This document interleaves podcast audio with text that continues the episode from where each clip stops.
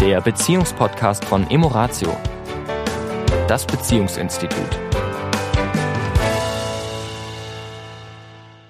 Ich heiße euch herzlich willkommen bei Emoratio, der Paar-Podcast. Hier ist der Sami. Und hier ist die Tanja, auch von mir ein Hallo. Ja, es gibt aus der Kommunikationslehre einen ganz spannenden Satz, der sinngemäß lautet, Kommunikation macht Probleme sichtbar, sie schafft sie nicht. Da finde ich mal eine kurze Pause innehalten und diesen Satz nochmal Revue passieren lassen, wirklich spannend, weil wir ja doch in unserem Kommunikationsseminar, das zweitägige, viele Menschen zu uns kommen und sagen, ja, irgendwas stimmt mit unserer Kommunikation nicht. Wir müssen unsere Kommunikation verbessern. Bessern. Das ist so ein bisschen das, was wir in der Medizin manchmal auch erleben. Wir haben einen Ausschlag auf der Haut und schmieren eine Salbe drauf. Also es wird quasi das Symptom behandelt, mhm. nur nicht die Ursache. Mhm. Und wundern uns, dass das dann an einer anderen Stelle wiederkommt. Ja. Und in der Kommunikation ist es ja oft auch so. Da haben wir vielleicht das Problem, die Diskussion über, wo geht der nächste Urlaub hin. Das Problem haben wir dann gelöst und wundern uns, dass dann beim nächsten Thema kaufen wir uns jetzt einen blauen oder einen grünen Sonnenschirm, quasi das gleiche Problem wieder zutage tritt. Ja, damit also irgendwas in unserer Kommunikation stimmt nicht. Also da müssen wir unbedingt was mal an unserer Art der Kommunikation verändern. Und dann sind wir wieder, dass wir versuchen, und das ist ein Trick unseres Geistes, unseres Egos, diese Fastfood-Nummer machen möchte, diese Pille, dieses schnell. Lass uns schnell etwas im Verhalten, im Außen ändern. Gib uns ein Werkzeug. Ein Werkzeug, genau. Um das, was zwischen uns abläuft, im Außen kurz zu verändern. Unsere Sprache. Dabei vergessen wir, dass Kommunikation mehr ist als nur das, was wir reden. Und jetzt, was bedeutet jetzt dieser Satz, es bringt Dinge zum Vorschein? Was bedeutet also was, das? Was, na, das ist ja jetzt, wir sagen ja, es ist nicht quasi die, der Inhalt dessen oder die Art, wie wir kommunizieren und die ist natürlich auch, auch da können wir was feilen und verbessern, das ist ja. überhaupt keine Frage. Nur wenn wir dabei vernachlässigen, was die Ursache ist, was der innere Prozess ist, dann wird eben das auf dem, auf dem sandigen Fundament gebaut. Also ein Beispiel. Ja? Also ein Beispiel, es geht mal wieder um das Thema Ordnung, Sauberkeit. Vermeintlich ist also die Art, wie die beiden oder wie wir über das Thema Ordnung, Sauberkeit diskutieren, sprechen, das Problem. Mhm. Und dabei liegt zum Beispiel ein Wertschätzungsthema, eine Wertschätzungsursache drunter. Ja dass sich meistens beide Seiten, das ist ja das Interessante, nicht als Mensch oder in ihrer Einzigartigkeit, vielleicht auch in eben in dem Falle in Bezug auf Ordnung wertgeschätzt sehen. So, ja. ich bin in Ordnung mit meinem Ordnungsbewusstsein, ob das jetzt eher penibel ist oder ob das eher chaotisch ist. Ja. Also ich habe bei mir destruktive Verhaltensweisen auch schon kennengelernt und die sind völlig banal, so, so völlig menschlich banal, dass ich teilweise darüber wirklich erschrocken bin. Beispiel, wenn ich Hunger habe, merke ich, dass ich, denke mal, der Insulinspiegel steigt, was auch immer da für innere Prozesse bei mir ablaufen. Und ich merke, ich werde genervt. Ich bin ungeduldig. Ich bin reizbar. Und wenn ich hungrig bin, finde ich unbewusst, mein Unterbewusstsein sorgt dafür, dass ich irgendjemanden in meinem Umfeld finde. Oft ich. Wenn es du es nicht bist, dann die Kinder. Wenn es die Kinder nicht sind, der Hund. Wenn es der Hund nicht ist, die Katze. Aber ich finde jemand, der mich nervt. Der ein Verhalten an den Tag legt, was mich nervt.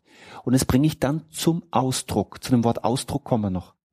Also etwas völlig Banales in mir bringt mich dazu, und das ist das Interessante, was wir tun, meinen Fokus nach außen zu richten und jemanden zu suchen, der es rechtfertigt, dass ich miese Laune habe. Noch etwas ist mir aufgefallen. Also auch ich erlebe es selten und ich erlebe es manchmal, dass ich aufwache und nicht so gut drauf bin.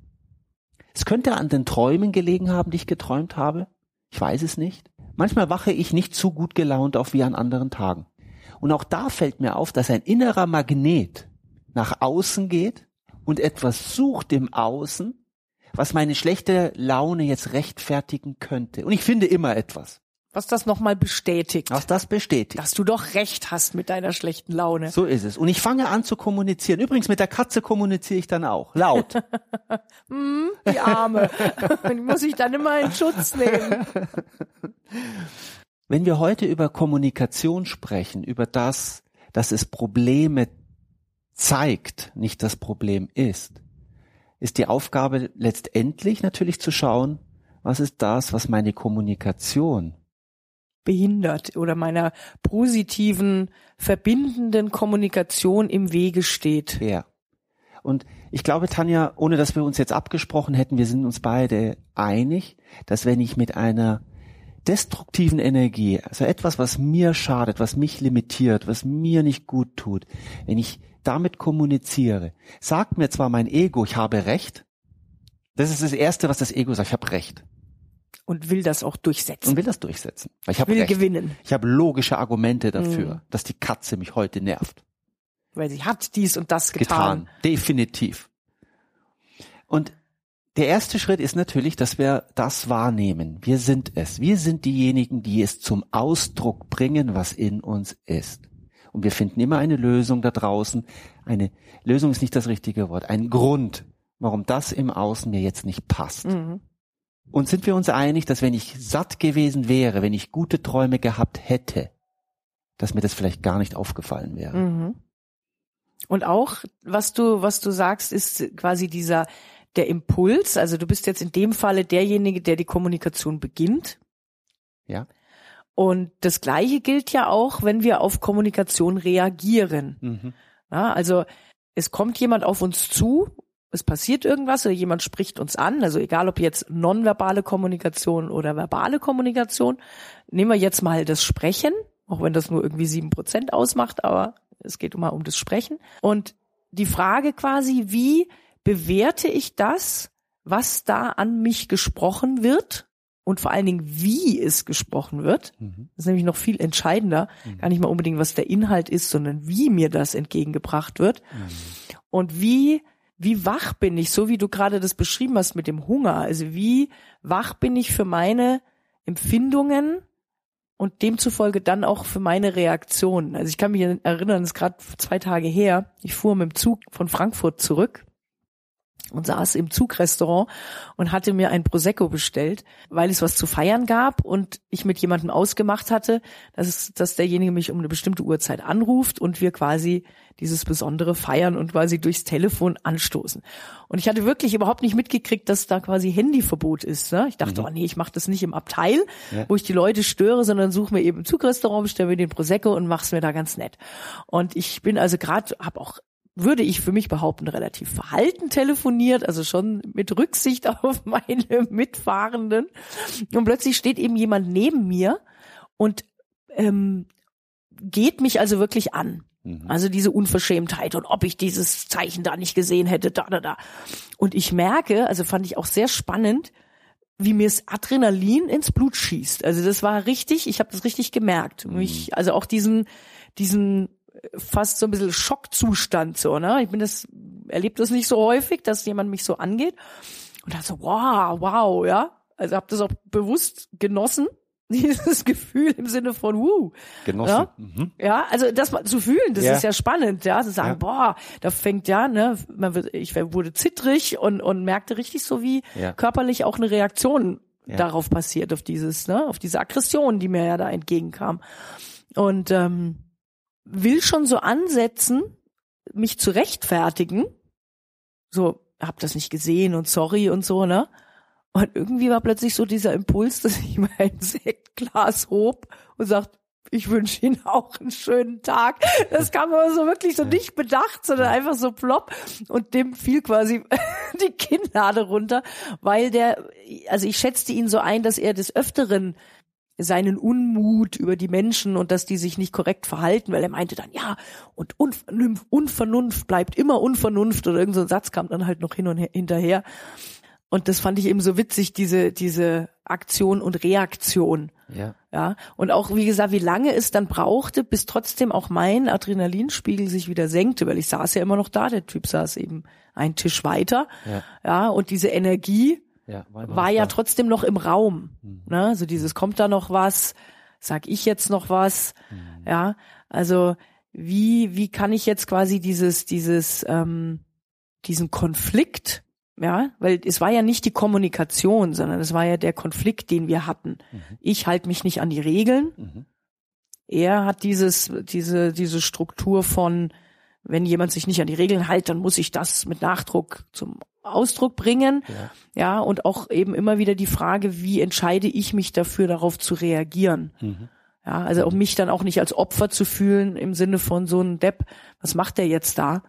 Da gehe ich jetzt mit der gleichen Aggression dagegen oder ich rechtfertige mich, entschuldige mich, mache mich klein. Mhm. Also auch immer wieder zu gucken, wie kann ich da in meinem in meiner Kraft bleiben. Und das Gleiche ist ja letztendlich, und das ist ja ein paar Podcast, wie machen wir das dann in Beziehungen, wenn wir merken, boah, der Adrenalinspiegel geht hoch ja. und der Stress kommt. Wie machen wir es? Das erste, was ich sagen würde, ist, und das ist wirklich nichts Neues, ist dieses Durchatmen und erst einmal wahrnehmen, was das, was mir von außen entgegenkommt, was das mit mir macht. Mhm. Erst einmal das Wahrnehmen. Viele, die jetzt sagen, oh ja, toll. So wie sie sich, wie wir Menschen uns bisher verhalten haben, haben wir uns auch nur angewöhnt. Es ist nur eine Gewohnheit. Und so wie wir uns angewöhnt haben, vielleicht, dass der eine sich zurückzieht, der eine auf Gegenangriff geht, der andere auf innerer Rollo geht runter, es prallt alles an mir ab. So wie wir diese Verhaltensmuster uns angewöhnt haben, können wir uns auch angewöhnen, es dauert ein bisschen, aber es geht schneller, als ihr dachtet, können wir uns angewöhnen, erst einmal zu sehen, wow, was passiert da überhaupt gerade mit mir? Was, Was mit, macht das mit mir? was macht das mit mir? Da ist jemand im Außen, der etwas sagt, der es auf eine Weise sagt, was mich aus meinem, aus meiner Mitte holt, aus meinem Gleichgewicht holt. Und meine erste Aufgabe ist es, bevor ich überhaupt reagiere, durchzuatmen und mich wieder in meine Mitte zu bringen. Weil nur daraus entsteht die Verbindung zwischen zwei Menschen. Und ich erinnere mich an unser letztes Kommunikationsseminar, da sagte jemand zu mir, ja, aber das ist doch ein Reflex. Und dieser Reflex ist doch gut. Der hat uns ja das Überleben gesichert. Und das stimmt, denn wenn der Säbelzahntiger angerannt kam und es ging um Leben und Tod, war es gut zu fliehen und zwar blitzartig, reflexartig. Diesen Adrenalinschub zur Kraftmobilisierung zu nutzen. Dafür war er ja mal da. Für Extremsituationen. Mhm. Lass uns ehrlich sein, die meisten Situationen, die wir erleben heute hier in Mitteleuropa, haben wenig mit Säbelzahntiger zu tun. Wenig. Es Auch geht wenn wir es immer noch so empfinden. Auch wenn manchmal. wir es noch so empfinden, hat es wenig mit Leben und Tod zu tun. Mhm. Auch wenn wir es manchmal in Beziehungen wirklich so empfinden. Aber es ist es nicht. Und wir dürfen uns das angewöhnen, auch in Beziehungen, erst einmal zu verstehen, was ist, geht da mit mir los. Weil was du am Anfang dieses Podcastes gesagt hast, und das ist ein Satz, letztendlich der anders formuliert, nur das sagt, was wir immer sagen, es geht nicht um den Inhalt des Gespräches. Es geht um andere Themen. Und die dürfen wir erstmal klar haben, Mhm. wenn wir Und da- miteinander ins und- Gespräch kommen. Und was du eben sagst, dieses mir zuzugestehen, dass da Pausen sein dürfen. Ja, Ja? Ja. Wie du sagst, es muss nicht sofort reagiert werden, ja, sondern ich habe Zeit. Also für zwei Atemzüge Ja. ist immer Zeit. In Man- diesem Sinne. manchmal sogar eine Stunde oder zwei. Gönnt euch diese Woche eine Atempause. Lasst euch Zeit mit dem, wie ihr miteinander kommuniziert und habt Freude damit. Eine schöne Woche. Bis dahin. Das war der Beziehungspodcast von Emoratio, das Beziehungsinstitut. Weitere Informationen zu unseren Seminaren und Paarberatungen finden Sie im Internet unter www.emoratio.de.